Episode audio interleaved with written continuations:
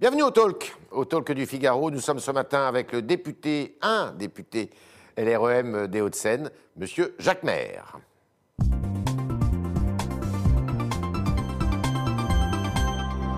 Bonjour Jacques Maire. Bonjour Yves. Alors, tout le monde se pose la question, ben, on parle beaucoup évidemment du coronavirus, mais dans ce contexte-là, est-ce que la majorité à laquelle vous appartenez doit continuer à réformer coûte que coûte?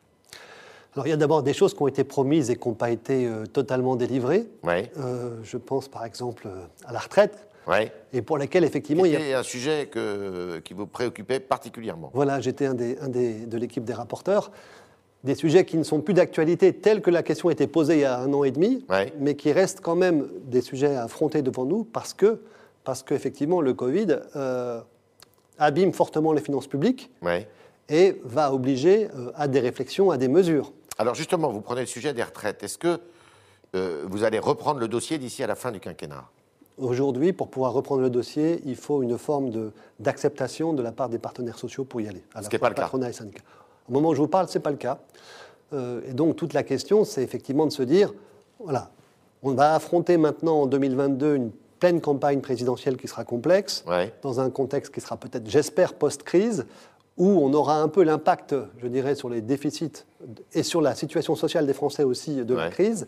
On verra bien qu'il faut prendre des choses. D'accord. Et donc, ce qui n'est pas possible avant, de toute façon, s'inscrira dans la campagne si jamais on a. Ça sera au cœur de la Je campagne. pense, oui. Mais euh, par exemple, si on imagine que cette euh, réforme soit est reprise, il faut abandonner les éléments paramétriques pour se concentrer sur le systémique?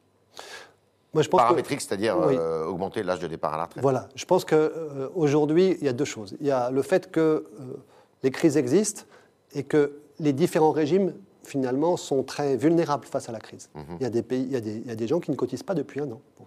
Le système universel, il permettait de gérer les crises et de les amortir pour tous les Français. Parce qu'aujourd'hui, la facture n'est pas transmise, mais ils verront dans quelques années si effectivement ils étaient, par exemple, dans un régime qui permettait ou pas de d'avoir des droits sans cotiser. Bon. Ouais. Nous, ce qu'on pense là-dessus, c'est que euh, le paramétrique, c'est un élément de, comment dire, de gestion financière Ouais. qui doit permettre de garantir l'équilibre des retraites. Et les Français sont très attachés à l'équilibre des retraites. Ils ne veulent pas vivre à déficit. Et le systémique, c'est finalement euh, l'égalité L'égalité, tout le monde dans le et, et l'équité. euh, Voilà, et l'équité et la solidarité entre eux. Ouais. Donc l'un sans l'autre n'ira pas. Donc ceux qui effectivement aujourd'hui poussent au paramétrique à, à court terme n'ont pas compris quel était le sens de la réforme depuis 2010. L'assurance chômage, euh, il y a une réunion aujourd'hui d'ailleurs. Est-ce que, à votre avis, il faut aller jusqu'au bout aussi? Là Dans le contexte actuel Oui, là encore, effectivement, euh, ce qui a été pris par le gouvernement comme décision depuis plusieurs mois, c'est de suspendre la réforme telle qu'elle avait été prévue parce qu'elle était sur une logique de plein emploi, ou, ou- ou pas d'emploi, emploi, mais d'emploi qui revient. Ce qu'on voit quand même, c'est qu'aujourd'hui, c'est un peu paradoxal. Les chiffres sur l'emploi sont pas mauvais. Ouais. Les chiffres sur l'apprentissage sont bons, par exemple. Mhm. Et les chiffres, y compris sur les investissements étrangers en France, sont très Ils bons. sont pas mauvais, oui. Et en même temps, tout le monde sent bien quand même qu'on est face à un gros problème. D'accord. Voilà. Et donc, de mon point de vue, il faut là aussi amortir, amortir, et puis euh, passer effectivement aux mesures euh, d'équilibre euh, le moment venu. Mais est-ce que vous discutez avec le gouvernement et puis au sein de la majorité sur un agenda? J'aimerais bien. euh, je pense que c'est pas complètement. Vous êtes demandeur. Oui, on est demandeur. Euh, Aujourd'hui, si vous voulez, euh, il y a à peu près 15 mois utiles encore, Ouais. et encore à peine. Ouais. Et il y a finalement un, un marché du temps législatif qui est un marché très concurrentiel que Ouais. chacun veut un petit peu récupérer à soi. Alors, on est très content, par exemple, d'avoir fait voter il y, a quelques, il y a quelques jours, en première lecture, le projet de loi de développement, développement international, parce que, parce que finalement, euh, ben, on voit très bien, une pandémie mondiale, ça suppose de la solidarité. Mhm. Euh, on a un débat, par exemple, sur le fait de savoir si oui ou non euh, il faut inscrire le sujet de la fin de vie, Ouais. qui était une promesse de 2017, Ouais. ou pas. Euh, je pense qu'on aurait tout intérêt, effectivement, à avoir un consensus sur la façon d'utiliser au mieux ce qui reste de temps. Ça, ça dépend du gouvernement ou euh, du dialogue entre vous et le gouvernement? Bah, D'une part, je pense que le gouvernement lui-même, il a des obligations importantes euh, à traiter, euh, liées y compris euh, d'abord au sujet imposé. hein. Il, y a, il y a une dizaine de textes qui n'ont pas été en deuxième lecture. Donc il faut bien voir que déjà l'agenda, avec toutes les figures imposées, est, extrêmement encombré. Euh, il y a quelques figures libres qui doivent encore exister. Euh, il y a par exemple le projet de la 3D sur, le dé- sur, le- sur la décentralisation. Oui. Il y a voilà ce que je parlais sur la fin de vie et autres. Il y a des choses quand même qui nécessiteraient d'avoir un accord politique. Ce serait beaucoup plus simple. Est-ce que, votre avis, le président de la la République va tenir sa promesse d'organiser un référendum sur l'écologie, notamment sur la biodiversité, d'ici à la fin de son mandat? Euh, il, s'est engagé à le faire euh, à l'occasion de, la, conférence citoyenne. C'est un élément qui, de mon point de vue, fait partie des, des marqueurs de cette euh, évolution forte. et il l'a fait en plus soutenu par la, conférence citoyenne. Il l'a demandé. donc c'est promis, ça doit être fait.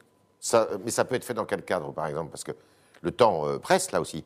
Bah, un référendum, c'est un peu moins compliqué qu'un texte dans lequel il faut mettre d'accord les deux assemblées. Ça pourrait venir, à euh, par exemple, à l'automne?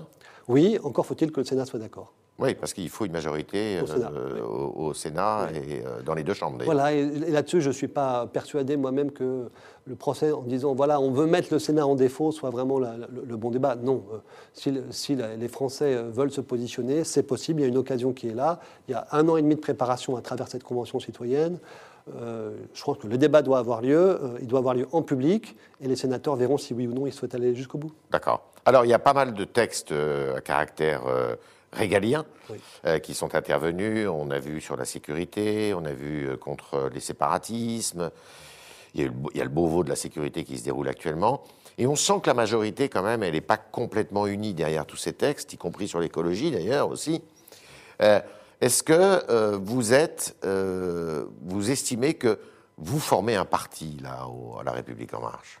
Alors, euh, c'est une excellente question. La République en marche, elle a deux caractéristiques par rapport à un parti différent. D'abord, elle ne s'appelle pas parti, elle s'appelle mouvement. Deuxièmement, elle permet d'adhérer sans cotiser. Et troisièmement, elle, est, elle permet la multi-appartenance. C'est-à-dire beaucoup de, de, membres de la République en marche sont membres aussi parfois du MoDem, d'Agir, ou par exemple de mon parti En commun, qui est un peu l'aile sociale environnementale et démocratique de, la majorité, ou bien territoire de progrès. Mmh. Nous, ce qu'on souhaite, enfin ce que l'on voit aujourd'hui, c'est qu'en fait, euh, En Marche était déjà une forme de coalition. C'est plus une coalition qu'un parti lui-même avec différentes sensibilités. Et cette coalition, aujourd'hui, effectivement, euh, il faut qu'elle retrouve le sens du débat interne et du compromis. Elle l'a eu à de nombreuses occasions. Elle est animée sur ce faire par son président de groupe de façon mmh. très, je dirais, voilà, très dynamique. Castaner Oui, oui, qui, qui, qui, qui, ne fuit pas les débats et qui essaie de mmh. mettre les sujets sur la table. Je pense que cette façon de faire euh, est bonne. Après, bon, je pense qu'on peut encore progresser parce qu'aujourd'hui, c'est vrai que dans l'opinion publique, euh, il y a le président, mmh. qui est très visible, il y a le gouvernement qui l'est un peu aussi à travers deux ou trois ministres, mais c'est vrai qu'à la fois et le groupe parlementaire et le parti, ou les partis, sont très peu visibles. Finalement, la majorité se résume pas mal au président, ce qui est un élément de force vis-à-vis de lui, mais ce qui est un élément de faiblesse du point de vue de l'équilibre des institutions. Est-ce que vous sentez qu'il y a une division euh, qui euh, ressurgit entre la droite et la gauche à l'intérieur de ce mouvement? Ça peut arriver. Ça peut arriver? Ça peut arriver. Euh, et je pense que ça veut... D'abord, elle est normale, une division, plutôt une différence de point de vue. Elle est normale. Après, il faut un débat, il faut arbitrer. Et ce qu'on sent quand même de temps en temps, c'est que dans ce débat, euh, finalement, certains enfoncent des coins. Mhm. Euh, je donne un exemple effectivement qui nous a beaucoup euh, interpellés il y a quelques jours, c'est les discussions ou le débat entre monsieur, monsieur, Darmanin et Madame Le Pen. Moi, j'apprécie beaucoup Darmanin sur beaucoup de sujets, mais sur, mhm. cette thématique-là, c'est vraiment une façon de déplacer le centre de gravité de la majorité. C'est trop à droite? En tout cas, enfin, c'est son choix à lui de se, positionner comme ça, mais il faut que la majorité, je dirais, soit garante de l'unité entre les différentes composantes. Voilà. Et, c'est vrai que moi, je suis très attentif avec d'autres à ce qu'on euh, on ne se laisse pas embarquer euh, d'un côté ou de l'autre, mais qu'on reste vraiment ce lieu de synthèse. Alors, vous parlez de Mme Le Pen. Euh, est-ce que Mme Le Pen, en 2022, cette fois, peut gagner? C'est une crainte elle pouvait déjà gagner en 2017. Elle pourra à nouveau gagner en 2022, c'est clair. Je pense que cette, euh, voilà, cette, euh, cette perspective de, de, plafond de verre qui peut être dépassé est réelle. Je dirais, euh, Donald Trump a été élu. voilà, donc on a, on a des exemples autour de nous. on a eu un Premier ministre italien qui a été élu aussi et qui avait un profil de même. Donc ça existe. Il n'y a pas d'exception française en la matière. Et euh, Macron reste le meilleur des candidats pour ce qui vous concerne. Bien sûr, mais ceci dit, euh, je pense qu'il y a un, piège à éviter. Et ce piège à éviter, c'est euh, finalement de résumer la présidentielle à un débat entre le président de la République et Madame, Le Pen. Quand, vous savez, il y a une formule qui dit quand on désigne son adversaire, on désigne son successeur. Ouais. Et euh, ce que je ne souhaiterais pas, euh, et c'est le cas de, pas mal de collègues aussi, c'est d'antagoniser tout le reste du spectre politique en disant finalement, si vous n'êtes pas avec moi, ou si vous ne vous, en gros, effacez pas, ben, finalement, vous niez euh, mon combat contre Mme Le Pen et vous êtes son allié objectif. Ça, ça ne peut qu'hystériser le débat politique.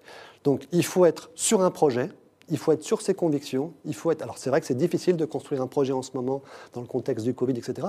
Mais euh, je dirais, euh, on ne peut pas résumer euh, la présidentielle au deuxième tour.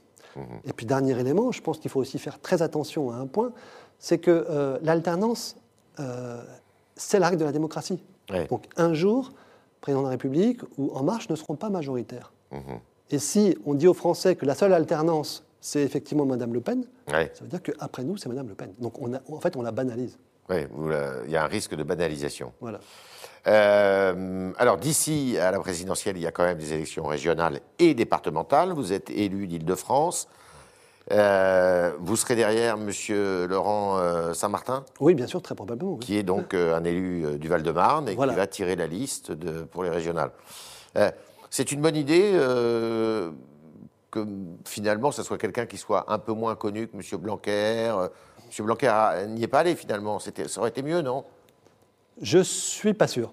Euh, après avoir beaucoup réfléchi, c'est vrai qu'on attend un petit peu le sauveur en France, la personne qui va nous permettre de, de surperformer. Bon, d'abord, euh, Jean-Michel Blanquer est un bon ministre, ça c'est clair, même s'il est critiqué par les profs, mais il a quand même pas mal de, à son actif, mais il n'a jamais fait de campagne. Mhm. Ça, c'est quand même un point. Euh, donc, ce n'est pas un politique pur au sens classique. Deuxièmement, euh, finalement, le fait de faire émerger une génération de responsables qui sont issus de cette, effectivement, cette, cette couvée de 2017, si je puis dire, mhm. c'est quand même quelque chose qui est, euh, qui est positif par rapport aux militants, par rapport aux gens qui sont engagés. C'est-à-dire que c'est globalement un des nôtres, un de cette... voilà, un de cette génération qui est arrivé aux affaires en 2017, qui a prouvé par son travail de rapporteur général qu'il avait, et, même auparavant d'ailleurs, hein, qu'il avait vraiment, je dirais, euh, l'intérêt collectif au corps et qu'il savait euh, être intégré. Donc je pense que c'est plutôt une bonne nouvelle à la fois pour les marcheurs et pour la volonté de renouvellement. Vous allez vous engager dans ce scrutin vous, personnellement? Euh, Comme candidat, non. Non. Ni au régional, ni au départemental. En revanche, comme animateur et comme pour contribuer à l'animation de cette campagne dans le 92, sans hésiter. Ouais. Et euh, si vous n'êtes pas présent au deuxième tour, qu'est-ce qui se passe? Vous votez pour qui? Madame Pécresse? Entre Madame Pécresse et Madame Hidalgo? Oui. Pas Madame Hidalgo, Madame euh, Pardon, Madame Pulvar. Si on n'est pas présent au deuxième tour, d'abord, euh, ça c'est une vraie question. Et je pense que ce serait très nécessaire d'avoir un débat au sein d'En Marche qui ne soit pas uniquement euh, venant du sommet sur c'est quoi notre stratégie d'alliance. et là, il y a un enjeu national.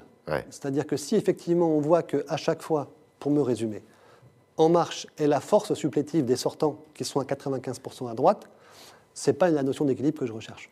D'accord. On est avec Jacques Maire ce matin dans les studios du Figaro et on va continuer avec vos questions, chers internautes, qui sont posées ce matin par Alban Barthelemy.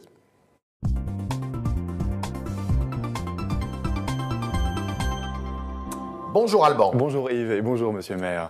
Euh, je commence avec euh, la question de Mélanie sur Facebook. Elle rebondit sur votre propos de tout à l'heure. Elle vous demande si vous êtes favorable à une loi qui autoriserait l'euthanasie en France. Alors, euthanasie en tant que telle, non. En revanche, il y a une proposition de loi qui est soutenue par une majorité de la, des députés du groupe LREM et même au-delà, qui propose euh, la fin de vie digne, si je puis dire. C'est-à-dire de façon très très encadrée, euh, c'est d'aller un peu plus loin que la précédente loi euh, Leonetti, voilà, la, loi actuelle d'ailleurs. Voilà, avec un certain nombre de garanties très importantes qui permettent, quand on est vraiment au bout de son espérance de vie et quand on est dans des souffrances qui ne peuvent pas être, euh, je dirais, qui ne peuvent pas être traitées, qu'on puisse avoir la possibilité, dans un cadre qui est très très très clairement encadré avec deux avis médicaux et autres, de procéder à un accompagnement vers la fin de vie. D'accord. Ça, c'est important parce qu'aujourd'hui, il se passe des choses qui sont plutôt improvisées à droite à gauche en fonction de ce que sont les attitudes et les préférences de tel ou tel soignant, et ce n'est pas tout à fait normal. Alban Alors, autre sujet, Eric euh, 17 sur le Figaro.fr euh, vous demande ce que vous pensez du revenu jeune actif euh, lancé par Valérie Pécresse en Ile-de-France, un revenu conditionné à une formation gratuite pour les 18-25 ans sans emploi. Est-ce que c'est une bonne ou une mauvaise idée selon vous? Alors, c'est curieux parce qu'en fait, c'est présenté comme une nouvelle idée. En fait, c'est simplement. Aujourd'hui, le gouvernement a fixé un 500 euros pour effectivement ces jeunes actifs, ce revenu euh, qui, existait avant la crise mais qui a été renforcé pendant la crise. Madame Pécresse propose de le compléter entre 500, enfin de, de 0 à 170 euros en fonction de ce que sont les, de ce que sont les, euh, je dirais, les besoins et la situation de la personne. Moi, je trouve ça très bien, je dirais, d'être en coopération avec le gouvernement, mais faire croire que c'est une proposition alternative sur laquelle la région finalement financerait, je dirais, en concurrence avec l'État, ça me semble complètement euh, politicien. Donc bien, ok pour la mesure d'accompagnement, mais ne la présentons pas comme étant euh, une mise en concurrence des systèmes. Vous n'êtes pas pour l'instauration d'un RSA jeune, puisque les, les jeunes n'ont pas accès jusqu'à 25 ans aux revenus de solidarité active, mais le débat existe compte tenu du contexte. Est-ce que vous êtes favorable à ça? Alors, je pense que le RSA jeune, si c'est simplement un revenu, ça ne marche pas. Ouais. Euh, il faut qu'il y ait une contrepartie. Il faut qu'il y ait une contrepartie, mais qu'il soit une contrepartie positive. C'est-à-dire que ce n'est pas d'un travaux d'intérêt général. C'est une capacité de donner des moyens aux jeunes pour s'insérer. Donc là, on a quand même doublé les, budgets hein, pour arriver à ces 500 millions, à ces, à ces, 500 euros. On a vraiment doublé les budgets de façon très récente. Hein. Euh, cette garantie jeune universelle, elle n'est pas encore complètement universelle. Euh, je pense que c'est un premier pas, mais il faut vraiment se poser la question. Très bien. Alors je voulais la, la, réaction de modéré sur le Figaro.fr. Euh, personnellement, je commence à ne plus respecter le couvre-feu, nous dit-il. On fait des efforts depuis des mois sans résultat probant. Le gouvernement doit trouver autre chose que ces sempiternelles fermetures et interdictions. Qu'est-ce que vous pouvez lui répondre? Je réponds qu'ailleurs qu'en France, c'est le confinement. En France, c'est le couvre-feu. Est-ce que est-ce que c'est mieux le confinement que le couvre-feu? Je ne pense pas. Est-ce que c'est agréable le couvre-feu? Non. Aujourd'hui, et c'est un peu toute la point d'interrogation français, c'est que finalement, on est pratiquement les seuls à avoir généralisé ce couvre-feu. Et jusqu'à maintenant, on est très rare, sauf, je parle des pays d'Asie hein, ou de certains autres, mmh. on est très rare à avoir évité le confinement. Donc tant que le couvre-feu suffit, euh, eh ben, c'est plutôt pas mal. Et évidemment, euh, dès qu'on peut avoir un rendez-vous de fin de couvre-feu, mais dans ces cas-là, il faudra attendre vraiment un impact des vaccinations qui soit plus importante, évidemment, euh, moi je suis d'accord avec lui. C'est-à-dire que c'est à peu près insupportable de faire métro, boulot, dodo euh, et rien au milieu. Est-ce que euh, si jamais le gouvernement décide de, enfin, de confiner partiellement, c'est-à-dire le week-end, la région parisienne, vous y seriez favorable si, si les indicateurs le, le nécessitent? Moi, je ne m'autorise pas à avoir d'avis en dehors de ceux du Conseil scientifique. Mmh. Euh, parce qu'on parce qu'on entend vraiment, y compris chez les scientifiques, des avis de tous les bords. Et aujourd'hui, le consensus du Conseil scientifique, tel que je le comprends, c'est effectivement de dire les indicateurs, je dirais, amont de ce que sera la crise dans quelques semaines, nous autorisent encore à être, pendant les semaines, jour après jour, euh, sur uniquement le couvre-feu. Si euh, cette dynamique, et elle est très fragile, on le voit bien, hein, si cette dynamique signifie dans 15 jours qu'il faut passer au confinement parce que le Conseil des scientifiques voit que, je dirais, on arrive vraiment à saturation des systèmes et que ça commence encore à prendre plus d'ampleur, dans ces cas-là, évidemment, moi je le suivrai et je ferai en sorte de relayer ça sur le terrain. Dernière question, Alban. Dernière question, celle de Tchèque euh, sur Facebook, une question internationale. Il vous demande ce que vous pensez de l'engagement de la France au Mali aujourd'hui. Alors, c'est un sujet qui m'interpelle beaucoup, puisque je passe beaucoup de temps avec euh, nos amis sahéliens et nos collègues. Euh, deux, éléments peut-être. D'abord, euh, le problème du Mali et de la région, c'est un problème de pauvreté, c'est un problème de manipulation des jeunes. Aujourd'hui, les jeunes deviennent djihadistes pour certains d'entre eux, non pas parce qu'ils ont une espèce de foi religieuse, mais parce que c'est un avenir qui leur est proposé avec un revenu, avec par exemple une compagne et un logement, quand ce n'est pas le cas pour d'autres. Donc, fondamentalement, la réponse, elle est à la fois développement et politique, union nationale.